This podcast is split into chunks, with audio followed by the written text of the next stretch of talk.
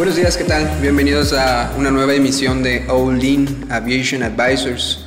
Estoy aquí con mis compañeros Memo. Guillermo Benavides, ¿qué tal? Mi compañero Cristian, ¿qué tal? Hola, ¿cómo están? Buenos días. Aquí en otra, otra emisión más de nuestro, de nuestro querido podcast. En, ¿Qué estamos? ¿Como unos 10 grados? Está haciendo frío. Está haciendo frío. Ahora está, amanecimos frío, pero la semana pasada estábamos como a 38, ¿no? Sí, dicen que esta semana va a estar haciendo un frío tremendo, pero bueno. Ni hablar. bueno, pues buenos días a todos. Bueno, pues hoy eh, tenemos eh, varios temas, varias situaciones que estuvimos viendo el transcurso de la semana eh, relacionado a la aviación y bueno, vamos a comenzar con eh, el tema que estuvo sonando más, ¿no? En todos lados, en redes sociales, en noticieros. Como ustedes posiblemente ya sabrán, este lamentable suceso, ¿no? De, del Max Air 8. Este, Sí, el, catástrofe, el- ¿no? el- sí, el, el hecho del, del 737 MAX es, eh, no sé si lo podemos asumir como miedo colectivo, ¿no? O sea, se empezó, empezó muy fuerte, eh, digo, sí hubo un accidente, pero inmediatamente me parece que hay una sensibilidad muy importante por el, por el entorno, donde pasa un accidente con un avión similar al que, digo, este, en este caso fue eh, de la aerolínea Ethiopian. Fue, Ethiopian Airlines, y, sí. y en, y en inmediato el público lo relaciona con, ah, ¿sabes qué? Esto es lo mismo que pasó con el Lion Air. Ok, ok, está bien, pero, pero fue, fue, fue una reacción como yo siento como de un, de un público muy sensible sobre un evento que se parecía, que ni siquiera se tenía la certeza. En ese momento no se, no se tenía la certeza y lo primero que pasa es, China levanta la mano y dice, wow, espérenme, antes de que otra cosa pase, voy a poner los aviones en tierra. O sea, la, China fue el primero que levantó la mano y dijo, ¿saben qué? Los 737... Algo está pasando Los ahí. 737 MAX están malditos. Sí, ¿Qué sí. es? ¿Quién sabe? Pero por mientras no los vamos a operar. Ahí no sé, eh, no sé si han leído ustedes algo acerca de, de cuál es la falla. Sí, eh, yo revisé algo que es más que nada un- el sistema operativo del, del- del- del avión, que les, se supone que iban a mandar una actualización desde diciembre y nos la siguen debiendo, o sea, por parte de, de Boeing, que es este, sí, o sea, trae una, una falla en el sistema y iban a hacer la renovación, este, y, y, pues no la han podido subir hasta, hasta hoy. Es- Eso, eso dicen que es, ¿no? Sí. Y, y lo, y lo relacionan también con, con el problema que tuvo el, el de Lion. Ya.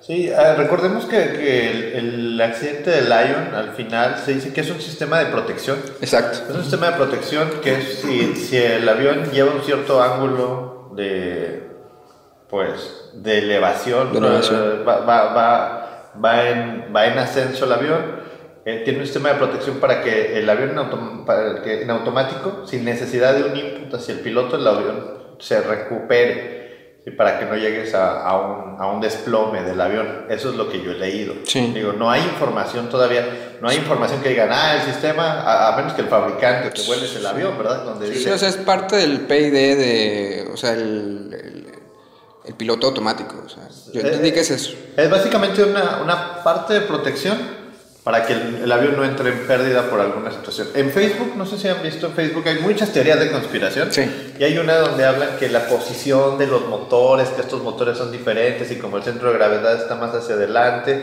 Entonces, eso es especulación. Eso muchas de las veces lo que ves en Facebook ni siquiera son, no son noticias, son fake news.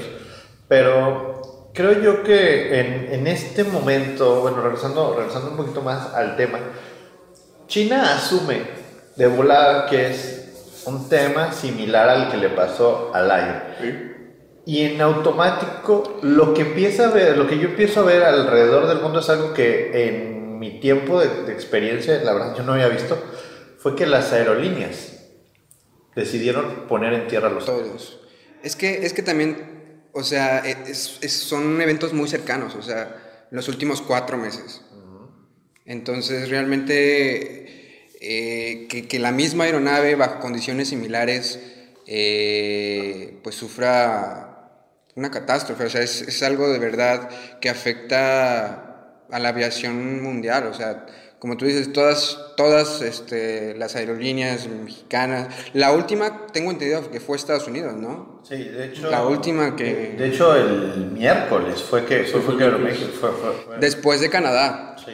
Y, y Canadá fue que corroboró eh, que por, por satélites, ¿no? Que hicieron la comparativa entre los Lion y, y entre Ethiopian. Sí. Entonces eh, llegaron a la conclusión que sí, que sí tenían... rasgos similares, Rasgos similares, sí, ¿no? en el mismo tipo de accidente. Pero, pero aquí la, la parte es que eh, yo creo que las aerolíneas están de eh, un poco más aware, como más, ma- ma- más, pendientes del, del tema de seguridad. O sea, ya pasa algo en otra parte y como parte, perdón, como parte de sus propios protocolos de seguridad, dicen, oye, ¿sabes qué? Parece que es el 737, parece que es un avión de los que nosotros operamos y parece que son las mismas condiciones. Oye, ¿cómo estoy seguro de que a mí no me va a pasar? Entonces, como una manera proactiva, deciden poner en tierra su flota de 737 y lo vimos aquí, lo vimos con un Cayman Airways. Cayman Airways que está trayendo aviones nuevos de Rendon y lo está poniendo a volar. Y dijeron, ¿sabes qué? Mi flota tiene una flota muy chiquita. Pusieron en tierra toda su flota. O sea, aquí en México también nos tocó ver un Aeroméxico, Aeroméxico que Tenía como 10, ¿no? tiene como 8, 6 Sí, o 8, sí, 6 sí, o sí, 8, ¿no? Sí, creo que tiene 6, 8. Sí, no tiene tantos. Mm. Pero, pero ahí fue, ahí creo que hubo un primer comunicado, no sé si lo vieron, donde dijo, nosotros tenemos plena seguridad en nuestro 737.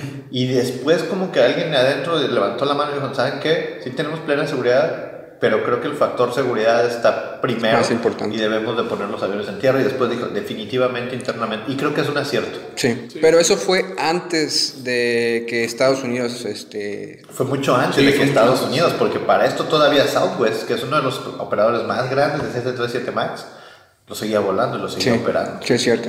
Sí, entonces, no sé, creo que, creo que estos eventos es- eslabonados están haciendo que, que la, la propia industria se adelante ya al, al- al tema regulatorio. No sé, o Sí, sea, sí, creo que es algo bien interesante que va a estar pasando en los siguientes años donde la industria ya dice, oye, hey, regulador, me está pasando esto, necesito que hagas algo. Sí. Creo que está muy fuerte, muy, muy, muy disruptivo, no lo había visto yo. Ahora, pues ya vimos las acciones, ¿no? De, de Boeing que se desplomaron, básicamente. Sí. ¿Cuánto cuesta un 737? Eh, 120 millones 120 millones de, de dólares. dólares. Varían entre sus diferentes eh, modelos. Entre, entre los diferentes.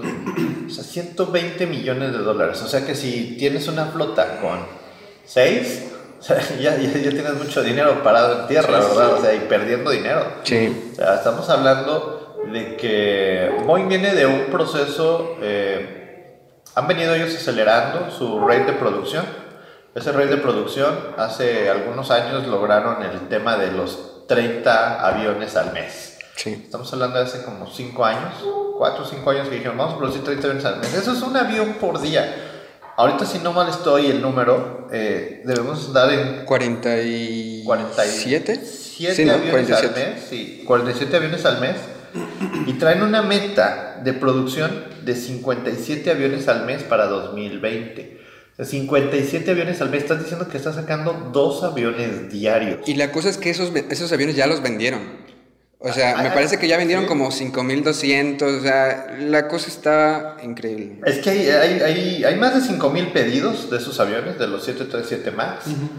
Pero ahorita, lo que yo per- per- percibo del mercado, y así como veo la acción de Boeing, es que si yo soy el comprador y te puse un pedido por 20 y tienes un problema con los 737 MAX, ¿sabes qué? Dame mi dinero. Claro. Déjame ir, no sé, Sí, déjame ¿no? ir con Airbus porque Airbus los tiene y Airbus ahorita no está teniendo problemas porque la, el- el- la compañía necesita esos aviones para seguir Y los operando. voy a poder usar, ¿no? O sea, Sí. ahorita estos aviones que están en tierra no van a poder volar hasta que la FAA saque un comunicado, ya un reporte preliminar de cuál fue el problema para que se pueda resolver o atender, que se dé un mantenimiento, no sé.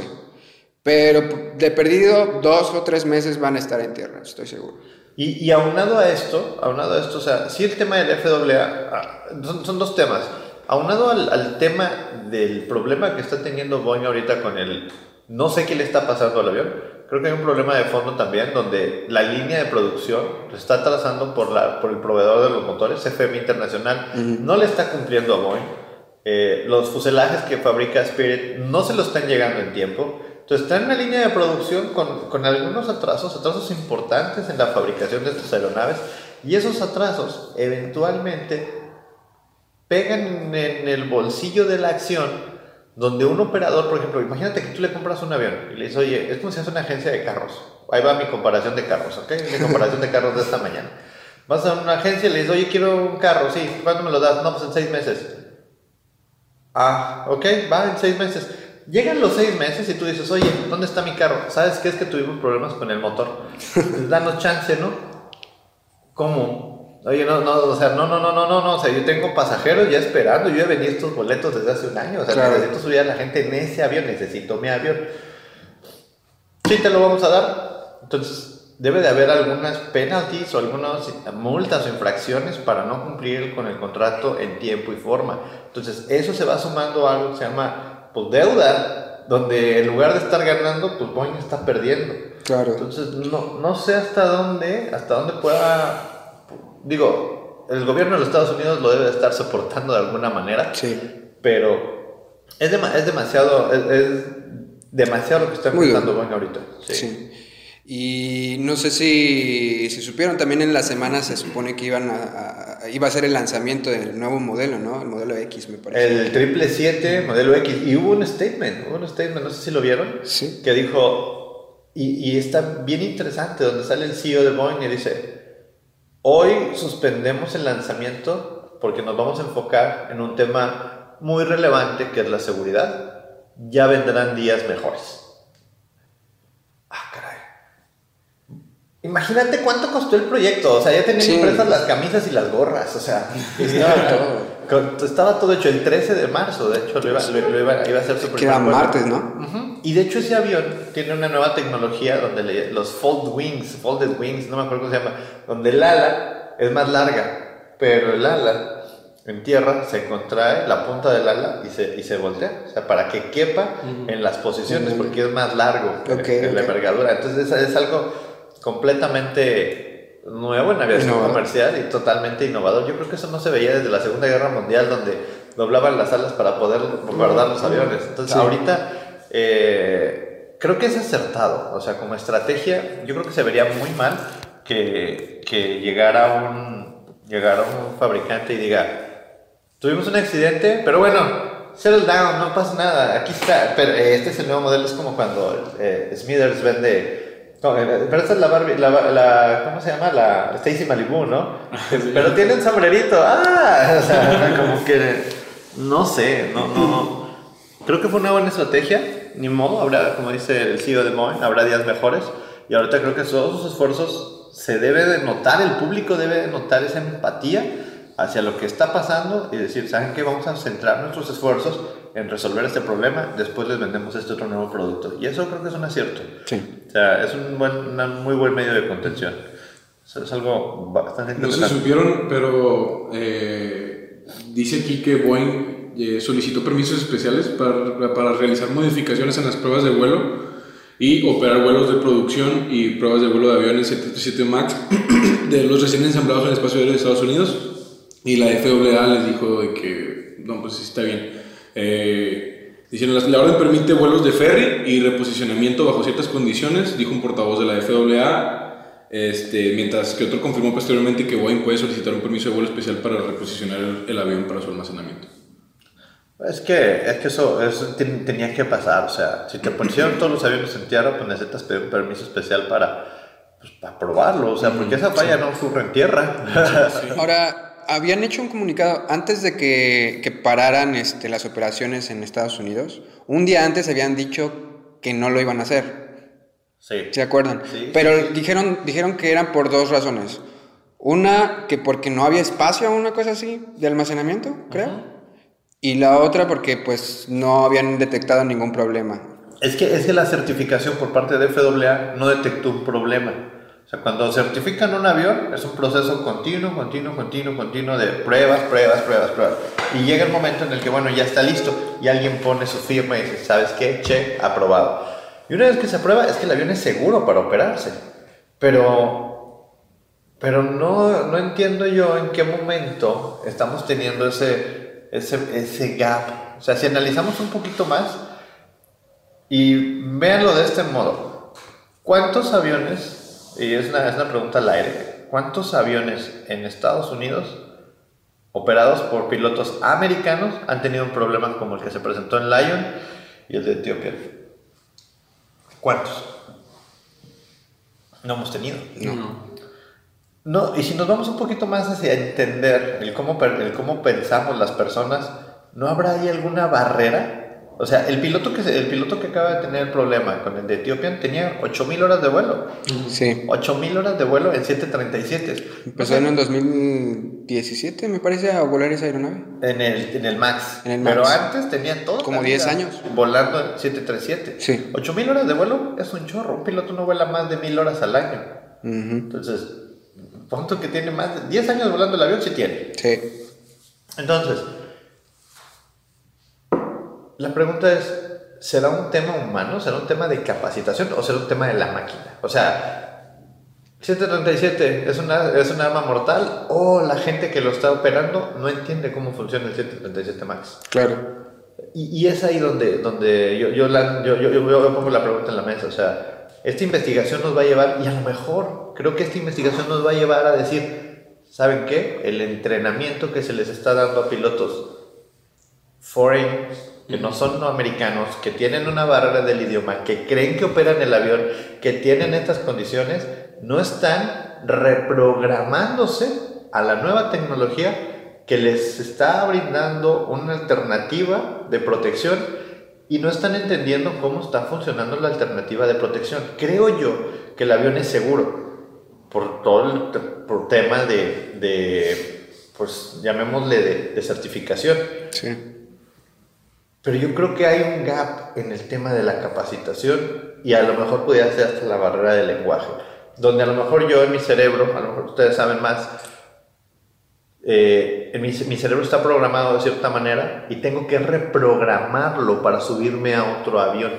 Y al momento de reprogramarme para subirme a otro avión con otras capacidades, con otra tecnología, con otro funcionamiento, yo creo que el cambio no es transparente. O sea, no me puedo subir de un iPhone 3 a un iPhone, a un iPhone 8. O sea, no, no, no, no es transparente. O sea, no, Sí. no- hay, hay, hay, hay eras, hay un montón de eras de, de software en intermedias donde las cosas son son súper diferentes de un modelo a otro. ¿Y cómo me las transmite la persona que me capacita? Es completamente diferente. Claro. Entonces, ahí este, lo pongo aquí en la mesa, pero yo creo que el tema, el tema vamos a encontrar que no es el avión, es un tema de eh, interacción humana y, la, y, y vamos a encont- va- la, la información va a venir por el tema de la capacitación. A mí me suena más por ahí, porque no, no le veo otra. Si no, en Estados Unidos los aviones estarían cayendo como pájaros. Claro.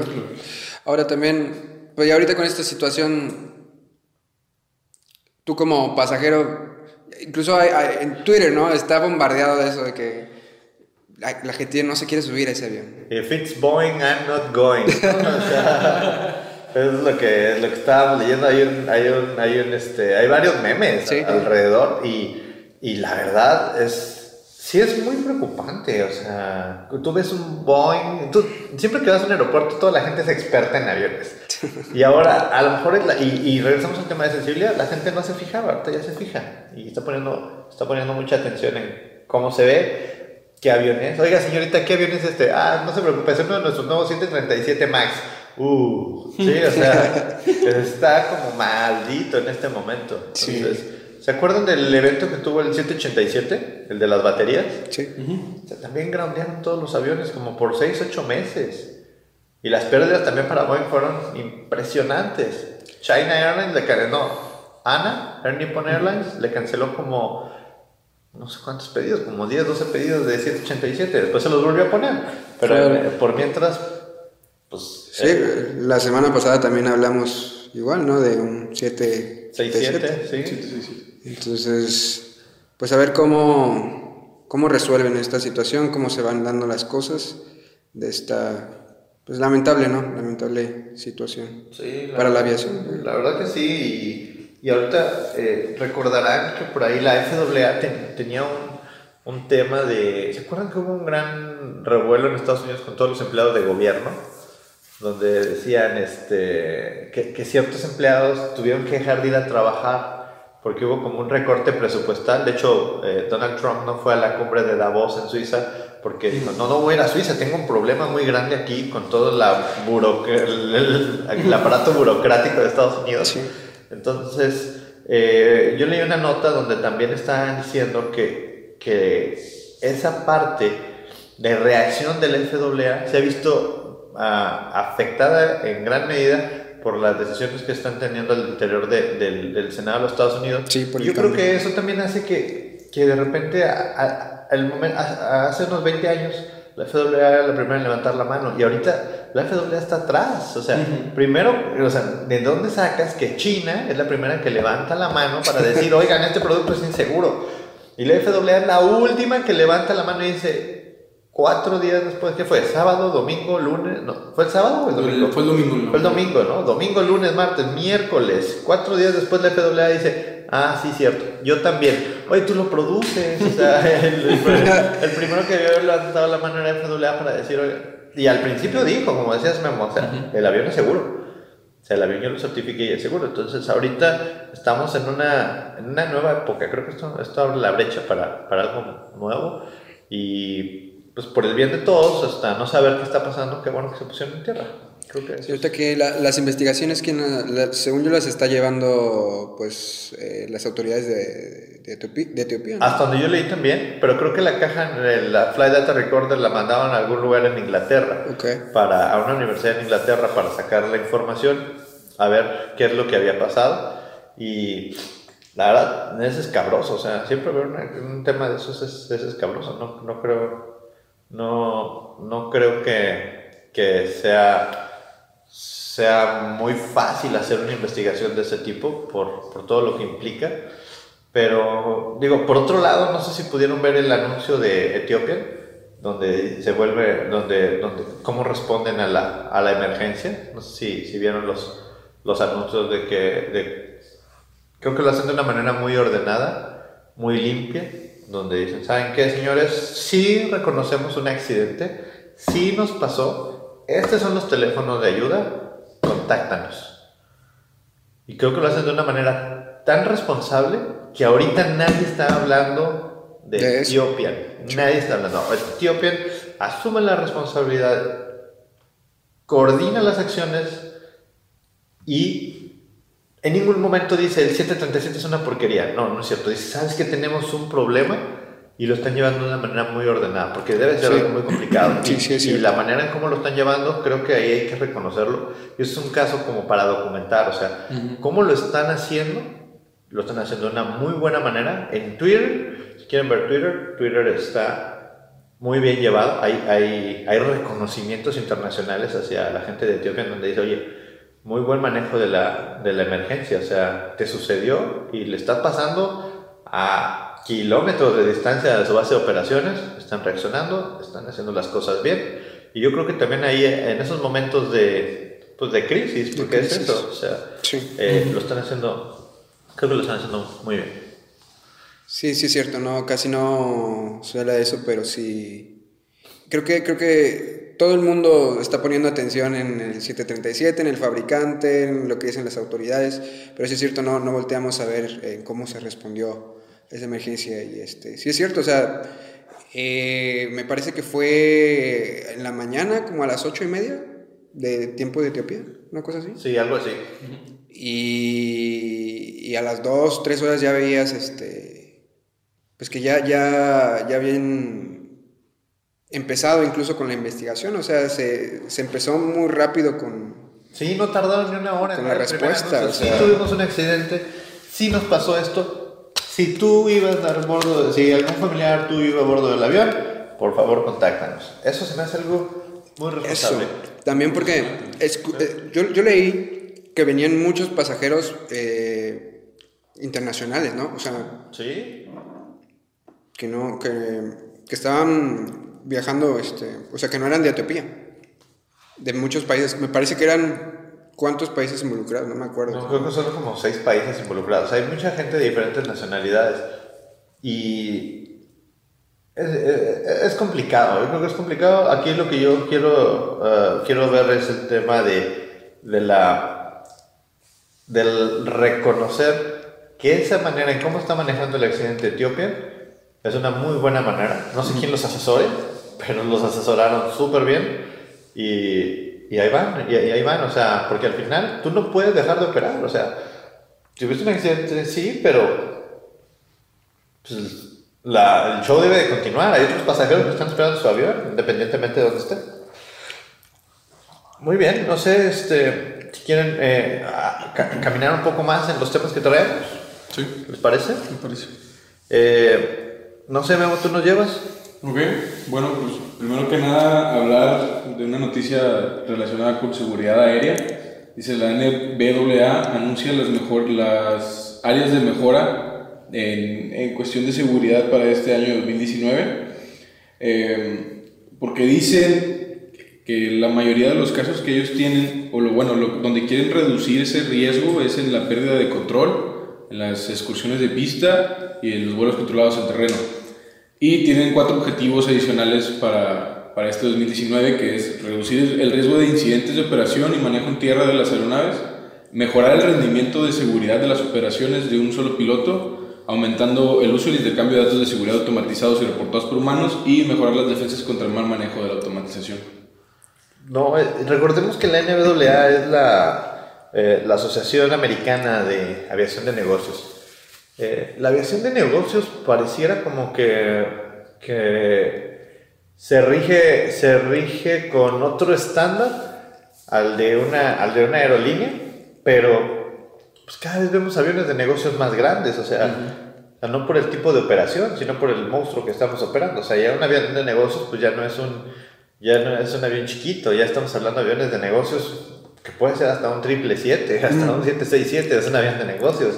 ¿Qué negocios arriba de un 67? ¿Quién sabe? Pero, pero, pero traes, un, traes un equipo pesado operando con reglas diferentes al de una aerolínea. O sea, ¿qué, qué pudiera pasar si se cae un... Si, imagínate que se cae, ¿se acuerdan del, del Prime Air de uh -huh. Amazon? Se cae un 767 de Amazon carguero, operación 121, se cae encima de una ciudad, y se cae un 767, operación 135, charter, encima de una ciudad. El daño creo que es el mismo. Sí. sí. La afectación es la misma. Yo no creo que se deban de estar regulando de una manera diferente. Lo que sí es que esos tres ejes estratégicos, pérdida de control en vuelo, el pérdida de control contra el terreno, que es el FIT, y el, las excursiones de pista, yo creo que es algo súper importante en este momento de esta aviación. O sea, ha habido casos donde hay, donde hay, donde hay pilotos privados que te aterrizan en un rodaje. O que la falta de conciencia situacional despegan de un rodaje. Y yo creo que esto llama la atención porque eh, este nuevo comunicado de la NBAA o estos nuevos ejes estratégicos de acción van a llamar a la acción de la industria para que volte, volteen a decir, ¿saben qué? La parte 135 requiere más regulación. Sí. Requiere ser más estrictos por ahí eh, traemos el, el, accidente este del, del Learjet 35 de... ¿Qué fue? ¿En mayo del año el pasado? 15 de mayo del 2017. Ah, 2017. Por eso se están tomando estas acciones también, ¿no? Es que son parte de, la re, de las recomendaciones de NTCB, donde la NTCB dice, ¿saben qué? Estos pilotos, ¿quién sabe qué iban haciendo? Ajá, ellos dicen de que esto, este accidente nunca debió haber ocurrido. Sí, no, no había por qué, porque, porque no tenían ellos Primero, no tenían un sistema de gestión de seguridad operacional, no tenían un SMS. ¿Por qué no tienen un SMS? Tal vez nada más porque son 135. Nada más, porque no sí. se los piden. O sea, claro. Oye, porque la, la, regla en Estados Unidos, eres parte 121, ocupas tener un sistema de gestión de riesgos. ¿No? Ah, no te preocupes, dale, vuela como puedas. Entonces, oh, espérame. ¿Por qué no? Otro, no tienen un FDM, un Flight Data Monitoring. ¿Qué es un Flight Data Monitoring? El avión avienta ciertos datos, extrae esos datos, los analizas e identificas tendencias. Tendencias positivas y tendencias negativas. Entonces, oye, ¿por qué? ¿Quién necesita tener un Flight Data Monitoring? De acuerdo con la OASI, solamente aviones pesados de más de 12.000 kilos. Ah, pues si yo tengo un avión de menos de 12.000 kilos, no lo ocupo. La OASI también te recomienda, dice la OASI. Te recomiendo que si tú tienes un avión más ligero, hagas el análisis. Pero Estados Unidos no tiene como obligatorio el F-Flight Data Monitoring para la parte 135. Es que parece que son permisivos, o sea, no, no puedes no, no, puedes decir eso, o sea, eh, son las mismas reglas y los mismos requerimientos dependientemente, de, como tú dices, o sea, si, si, sucede un accidente eh, va a causar los mismos daños, ¿no? Y, y son vidas humanas, no se puede es que al final... jugar con eso, o sea, no es como, ah, sí, voy a ser más permisivo con ellos porque solamente porque son 135. ¿Se acuerdan que en el 2017 hubo el, el, la FW, bueno, la industria de la aviación dijo, 2017, señores, es el año más seguro de la aviación en el nivel mundial? Y tú así de, ah, cabrón. Entonces todo el mundo empezó a decir, gracias a todas estas herramientas que hemos implementado, logramos hacer que la aviación reduzca sus índices de mortalidad. Ah, qué bueno. Oye, 2018 estuvo feo. 2019, pues ya empezamos, mal, ya empezamos mal. O sea, hemos tenido en 2019 al menos ahorita llevamos tres grandes. Sí. Tenemos el Lion, no es cierto, el Lion fue en 2018. Tenemos ahorita el Prime y tenemos este otro acá en, Etiopía. Pues yo no, no, digo que sea... También hay, hay, no hay que ser amarillistas, ¿verdad? También la aviación crece exponencialmente la cantidad de horas y la cantidad de accidentes, pues Tampoco se, está disparando tanto, pero yo creo que sí se deben de hacer esfuerzos un poquito más, más, eh, más grandes en términos de poder regular operaciones tales como la parte 135. En México, por ejemplo, hay, no hay parte 135. En México hay dos. O eres privado o eres comercial. Sí. Y ya, si tú operas bajo la parte, si tú operas como XA, Tienes que cumplir con lo mismo que cumple una aerolínea, punto, se acabó, no hay una, no hay una diferenciación que si eres taxi aéreo, que si eres charter, cumples con todo. Sí. Y eso yo creo que eso pues es un, es un buen relief para, para, para el término de seguridad, o sea, la gente se tiene que subir a seguridad, o sea, no es que si quieres, es un obligatorio, es un must. Entonces, yo creo que este esfuerzo que está haciendo la NWA por hacer como ejes estratégicos de acción, creo que valen la pena. Habría que ver la agenda, o sea, cuáles son los puntos que van a cubrir. Porque es bien padre poner ejes estratégicos. No, nos vamos a dedicar a esto, sí, está bien. ¿Y cuál es la agenda? ¿Qué vamos a poner en la agenda estratégica para poder ir palomeando el avance de cada uno de ellos. No sé. Sí, es algo que se tiene que empezar a regular y... O sea, yo digo que tiene que ser algo internacional, o sea, no es de que nada más en México, nada más en Estados Unidos, o sea, algo que, que se aplique ¿no? en, en todos los países. Pues según yo ya la, la, Junta Nacional de Seguridad de Transporte ya le hizo comunicado ¿no? a la FAA de que tiene que haber un FDM y un SMS eh, obligatorio en la parte 135. Sí, y un CRM también, un Crew Resources Management, o sea, una gestión de recursos de cabina, porque la parte esta del IRS 35 que se cayó, iban chacoteando, o sea, los pilotos no traen un brief, no traen un, un, procedimiento, no hay nada de, o sea... ¿Y luego qué se estrelló contra, contra qué? Un estacionamiento y un, un edificio, creo, algo así. Pero... ¿Se solió? Sí, o sea, venían en la aproximación, parece que reducen la velocidad, el avión entra en pérdida irrecuperable por lo que yo estuve leyendo. O sea, y aparte, según yo, el, el, el, el piloto al mando del vuelo, desde antes de despegar, le pasó el mando al copiloto. o sea, el piloto, el piloto no, no fue el que, el que voló, sino el copiloto. El copiloto. Y el copiloto venía monitoreando los instrumentos y volando el avión. Sí. O sea, el, piloto, pues él venía en la suya, por lo que dice el, informe de la NTCB. Entonces, vamos a poner un poquito más de este accidente. Ahí hay bastante información. Vamos a ponerla ahí en el, en el blog de nosotros para, para, para tener una, una, fotografía ahí de, de, qué es lo que estuvo pasando, ¿no? Y poder, poder verlo. Eh, pero a lo mejor estaría bueno para hacernos una infografía así bien breve del, del, del dato, porque, porque creo que e, ese accidente va a detonar un cambio en la regulación y, y eso, y eso es bien importante que, lo, que, lo, que lo veamos. pues está empezando con esto de... De la NTCB. la NTCB. La NTCB está haciendo esta recomendación y yo creo que el gobierno de los Estados Unidos lo va a tomar pues, muy en cuenta y va a generar un cambio positivo, porque es una industria que se fijan año con año los accidentes en, en aviones corporativos ocurren mucho más que en aerolíneas.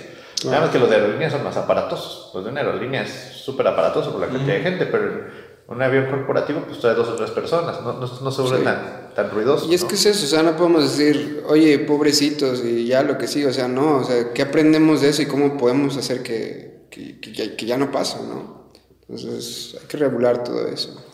Sí, además estamos hablando de, de aviones que hoy por hoy operan aviones en la parte de negocios, aviones muy viejos. O sea, la edad promedio de un avión de negocios, estamos hablando que son aviones de más de 20 años. Sí. O sea, y, y ahí andan. Y están legales para operar, no quiero decir que no. Pero la manera de operarlos es lo que, lo que hace falta todavía reforzar un poco más. Ujú. Bueno, ¿qué otro tema traemos, Memo? Pues ya eh, cambiando un poco el tema, tenemos uno- unas eh, noticias relacionadas con avances tecnológicos. Ok. Eh, aquí más que, primero que nada, eh, eh, la Casa Blanca busca invertir con la FAA en, en, en estos, en los UAS.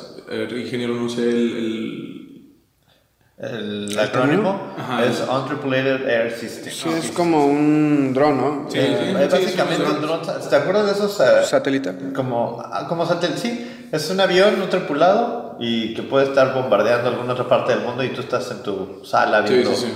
caer las bombas, ¿verdad? Sí, es básicamente eso. Sí, bueno, aquí está.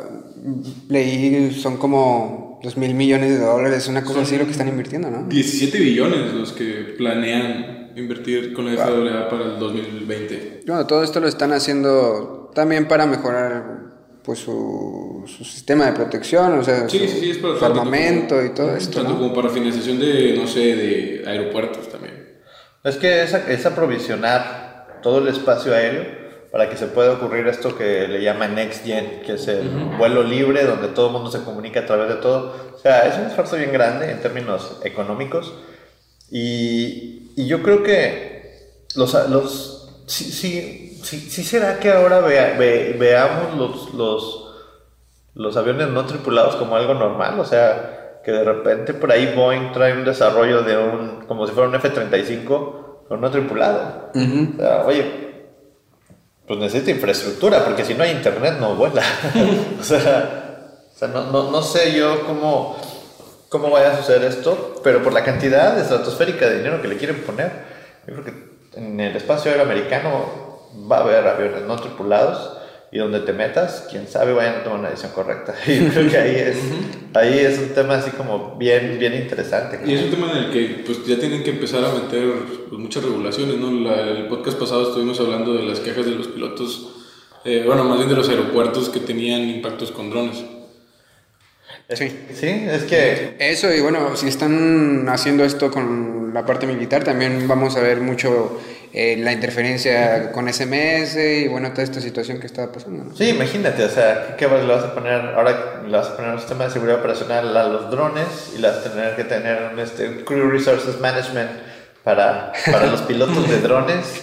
Eh, no, no sé, o sea, FOCUA para los este, Flight Data Monitoring para los, para los drones. Digo, Sí, o sea, se eh, es que- que ahí viene el tema de la vigilancia, o sea, ¿quién, quién se va a encargar? O sea, si tú pones a... Es como si tú automatizas cualquier proceso. Automatizas un proceso, pues necesitas que alguien lo verifique, porque pues si no el proceso está, este, basura entra, basura sale. Sí. Entonces, eh, creo yo que, que está padre el reto, es mucha lana. Me imagino que como es tanto el presupuesto, pues debe, digo, no puede quedar mal, es el espacio aéreo.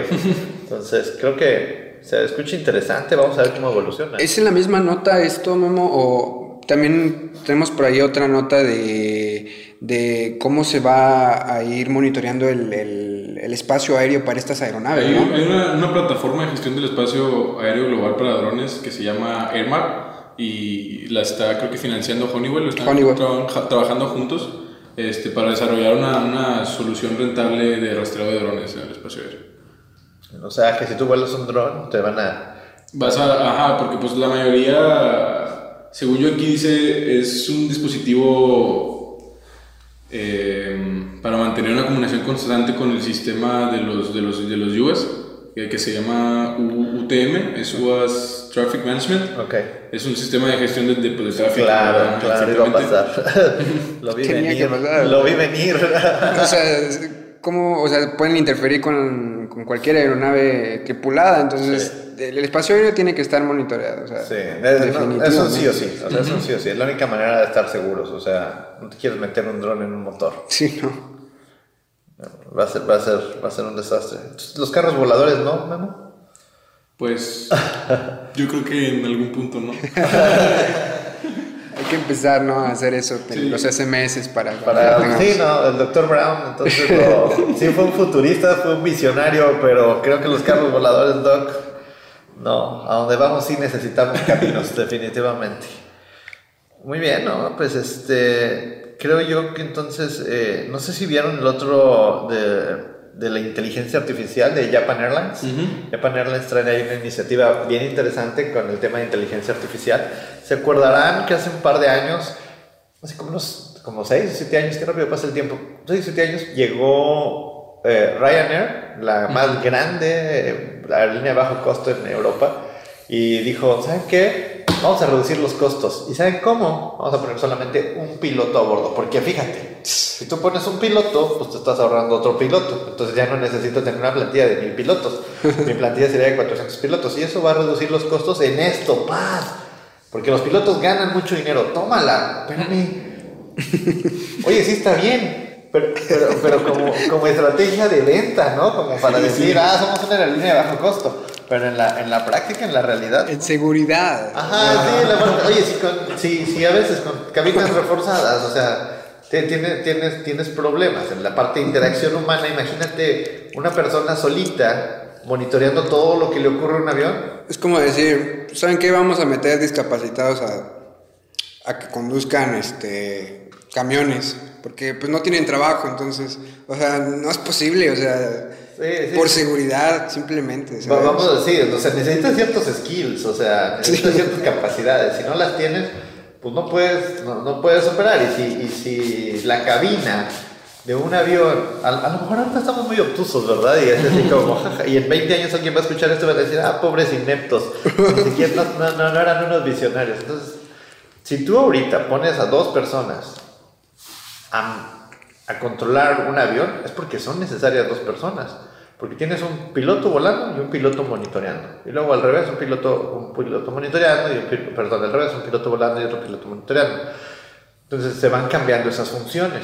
¿Qué pasa si tú nada más tienes un piloto volando y monitoreando? Pues tienes un Lear 35, Sí, ¿verdad? O sea, o sea, tienes el problema del Lear. Digo, ya probablemente con, lo, con el tipo de tecnologías que estábamos viendo en el podcast pasado, ¿no? Del, del casco.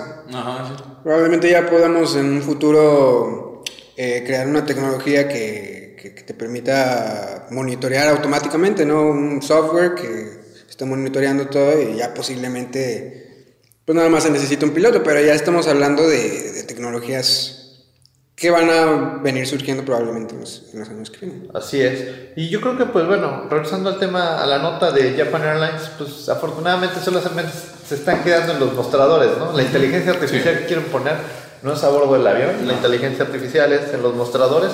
Y creo que, que es interesante, o sea, ¿alguna vez han tardado, alguna vez han hecho fila larga en el aeropuerto donde dices, eh, para, para, para documentarte? Es, es completamente innecesaria esa fila, o sea, no, Sí. no te produce nada, no te da nada. O sea, actualmente tenemos este pre-check donde tú desde tu teléfono pum, pum, pum, haces el check-in y, y lo único que tienes que, el único truco ahí es que no lleves nada. O sea, si llevas una maleta, no sirvió para nada tu check-in. O sea, y, y digo, ahorita eh, esta parte que está lanzando Japan Airlines, pues más bien me da la impresión que lo que quiere es quitarse el tipo de mostrador. O sea, y, y eso también está bien. O sea, al final es una eficiencia. Esa, esa chamba del mostrador, pues a lo mejor antes tenías 10 personas, pero pues ahora nada más tienes una atendiendo el robot que tienes ahí, ahí puesto, por aquello de que falle y se, se desconecte. Pero, pero creo que es algo que debe haber pasado hace mucho tiempo. No sé por qué, no sé por qué lo veo. Pues es que es algo que hemos visto, o sea, a lo mejor no tiene mucho que ver, pero no sé si han ustedes visto, por ejemplo, En Estados Unidos, los McDonald's ya no nada más tienen a, a las- a la gente en caja cobrándote, sino tienen computadoras con el menú y tú vas ahí, escoges tu menú y ahí mismo pagas y ya tienes tu orden. Es como Walmart. Exactamente, anda. Walmart, la verdad yo les voy a decir una cosa así de, yo hago mi, mi, mi súper en Walmart, en walmart.com, es más barato. ¿Por qué? Porque no paso por el pasillo por donde no debo de pasar. Yo tengo mi lista, sé lo que como cada semana. Tas, tas, tas, tas, tas, y lo único que compro a lo mejor es una verdurita. Eso es me meto, porque no le, no le creo todavía que me vayan a poner la verdura, ¿no? Pero ya no compras de que papitas, cerveza, cosa que se te antoja, sí, ¿no? Ya. De hecho, me siento más sano. No, digo. y- De hecho, ya bajé tres kilos. ya, ya voy por mi cuarto kilito. Eh, pero, pero. Pues eh, eh, es es a donde vamos. Lo, lo único que no sé es qué vamos a hacer sin internet. Ujú. O sea, así. Sí, nos estamos volviendo muy dependientes. súper dependientes. O sea, no hay algo que no, podamos, que no, no podamos hacer sin luz. O sea, se va la luz. así como, "Uh, Pues ya. se me fue el internet, se acabó todo, o sea, está- regresa- regresamos a la edad de piedra en este momento. o sea, Sí. y, y es algo bien, bien, bien interesante, bien interesante. Yo no veo que alguien utilice su teléfono en su casa. ¿Te acuerdas del teléfono que tenías en casa? Ah, sí. ¿Sabe quién lo usa? Nadie, pero todos lo pagan. Oye, ¿por qué? Quién sabe, pero creo que es porque viene con el paquete de internet. Muy bien, bueno pues es, eh, yo creo que vamos a, la- a esta última parte donde las pruebas, sobre las pruebas eh, que está realizando Rolls Royce en temas de propulsión eh, aerohíbrida. No sé, Héctor, tú platícanos un poquito cómo, cómo ves este, esta tecnología disruptiva para, para nuestro medio. Estábamos viendo algo muy parecido la semana pasada, ¿no? De, de esta tecnología eh, que trabaja con dos tipos. Por ejemplo, esta, esta me parece que trabaja con un gas, es un poco más eficiente y creo que da un poco más de, de trust. eh, es más, este. Eh, para aviones más grandes, es lo que entiendo. Sí. Pero pues también es eléctrica. Entonces, lo que, lo que se nos pasaba también eh, mencionar, sobre todo el, el podcast pasado de este tipo de tecnologías, es que eh, como ya van a ser eh, híbridas, tanto eléctricas y tal vez se va a estar utilizando un gas o algo, algún hidrocarburo, pero pues no vas a tener que traer tanta gasolina en el, en el, en el avión, entonces eso también pues te va a permitir este, cargar más en el avión o, que no sea tan pesado, vaya. Entonces este, es, un, es un punto que se, nos, que se nos había pasado mencionar. De, de hecho, con esto, pues también Rolls Royce está haciendo el statement. O sea, esta tecnología que le llaman ellos M250 eh, va a ser más silencioso Sí, y con un, me- un mejor desempeño. Yo creo que el ruido también, ya actualmente el ruido es un tema es importante. eh, muy importante. O sea, no puedes generar un motor que pues, sea escandaloso.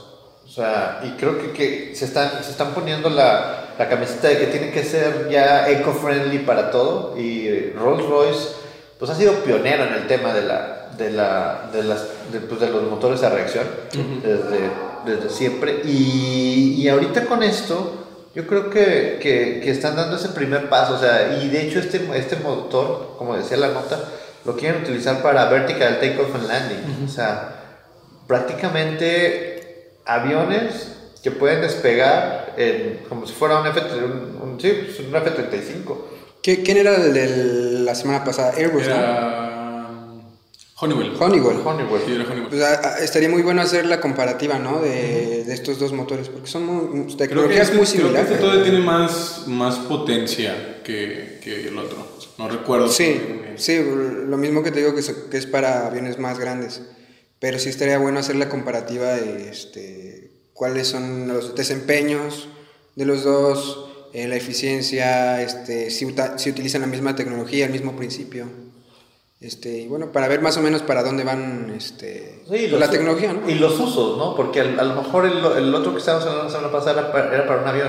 Este es para un tipo... Como helicóptero. Como un tipo helicóptero o Sí. para incluso para un dron. O sea, ¿ha- ¿han visto los drones que quieren, bueno, los taxis que está pensando Uber para Uber. Dubai? Sí. Que son drones. Al final, donde tú te subes, tiene este tramotor, trae cuatro motores, se despega, te lleva y, y aterriza en alguna otra parte en medio de la arena, ¿verdad? Pero eh, yo creo que va, va un poco más orientado hacia, Hacia ese, hacia ese sector y, pues va a ser bien interesante poder ver el primero, el primero de esos megadrones, si le quieren llamar así, o sea, para esto necesitamos que todo se, todo, todo el tema regulatorio, para que todo el tema de seguridad, eh, creo que todavía no estamos, yo no veo el 2020 con los primeros drones volando.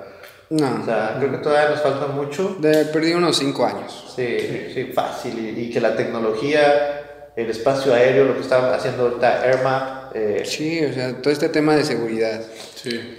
Es- Esa es una de las cosas, ¿no? Eh, digo, yo en internet he visto un montón de, de videos, este, de gente, pues, que tiene tiempo libre, le gusta la aviación y hace sus, sus dispositivos, este, voladores. Digo, yo, yo he visto como tres o cuatro. Sí. Y en Dubai pues, se está haciendo también esta tecnología.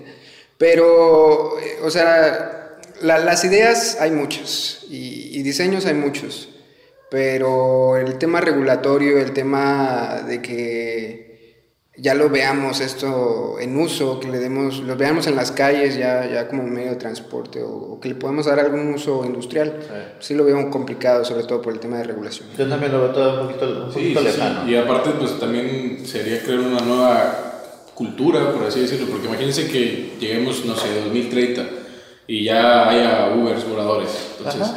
es así como ahorita, ahorita cualquiera puede ir a pedir este, ser, eh, ¿cómo se dice? Ser conductor Uber. de Uber. Claro. Entonces, al- también cualquiera podría ser conductor de Uber Drone, Pues no creo, ¿verdad? O sea, Sí, no. Sí, al mínimo necesitaría que haber tener una mucha capacitación, licencia, capacitación, exactamente, exactamente. recurrente. Por eso te digo, o sea, a lo mejor el Doc Brown, el Doc Brown estuvo, no, no, no, no estaba mal, nada más que no tenía el marco normativo ¿no? de Sí. su lado, ¿no? O sea, a lo mejor ya en el en Hill Valley de, 2000, de 2015, eh, en ese otro mundo alternativo, pues ya, ya, ya toda, toda esta tecnología ya la conocían, pero pues ahorita estamos en, en, un, en, un dilema también muy complicado por, por la seguridad de- del espacio aéreo. Tenemos que estarlo monitoreando, tenemos que saber qué está pasando y volar no es lo mismo, o sea, manejar es fácil porque es en, en do- en do- en dos dimensiones, volar es, en tres dimensiones y tienes todos los ejes de acción que puedes ten- que puede tener, o sea, la- los grados de libertad que puede tener un avión son todos, porque pues, está en el espacio, entonces igual un dron, un dron puede tener todos los grados de libertad, entonces nada más pensar la estructura de cómo puedes hacer esa red Sí, de comunicaciones, porque es una red de comunicación, de que oye, yo voy en este nivel de vuelo, yo voy en este nivel de vuelo, yo traigo esta velocidad, yo traigo esta otra velocidad, ah, no te preocupes, no nos vamos a estrellar. Y es que ya, ya, te- ya estamos acostumbrados, ¿no? A ver todo de una manera. Y ya cuando, o sea, si ya empiezas a, a verlo, por ejemplo, de- desde esa manera, desde, desde una superficie, pues ya es, es una dinámica de transporte dif- diferente y hay que acostumbrarse también a eso. Entonces, sí, es este... Eh, pues estamos en el... En el en- ah, no estamos iniciando con esto, pero yo creo que estamos viendo las primeras grandes transformaciones en términos de, de industria De tecnología. y de tecnología. Sí, coincido con, con ustedes en, en ese, en ese plan. Y bueno, pues eh, son los temas que traíamos para esta semana. Eh, recuerden que todo esto, toda esta información la pueden ver más a detalle en nuestro eh, newspaper. La pueden descargar desde nuestra página de internet. Y bueno, recuerden seguirnos en nuestras redes sociales, eh, estar al pendiente de Facebook, Twitter, Instagram, vamos a estar subiendo contenido. Y bueno, recuerden también que tenemos este, nuestro canal de Patreon. Vamos a tener también ahí contenido exclusivo y documentos, este, documentos que les pueden ser de mucha utilidad, digo, si ustedes están eh, involucrados en esto de, de la aviación, si trabajan eh, en cuestiones de seguridad y todo, métanse a, a- a dar una, una chicadita a todo el material que tenemos para ustedes. Sí, la verdad, eh, no es por nada, pero el newsletter quedó bien bonito.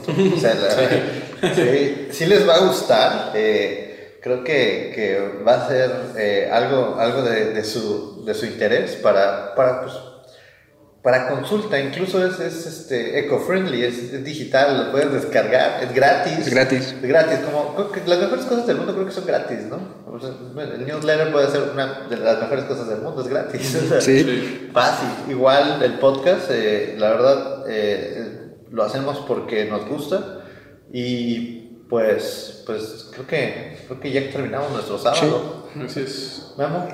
No, pues nada más agradecerles por, por el tiempo de atención y como dijo Héctor, eh, en nuestras redes sociales, vamos a estar tratando de subir contenido y tenerlos actualizados eh, día, con, día con día, eh, principalmente en la, nuestra, eh, nuestra cuenta de Twitter.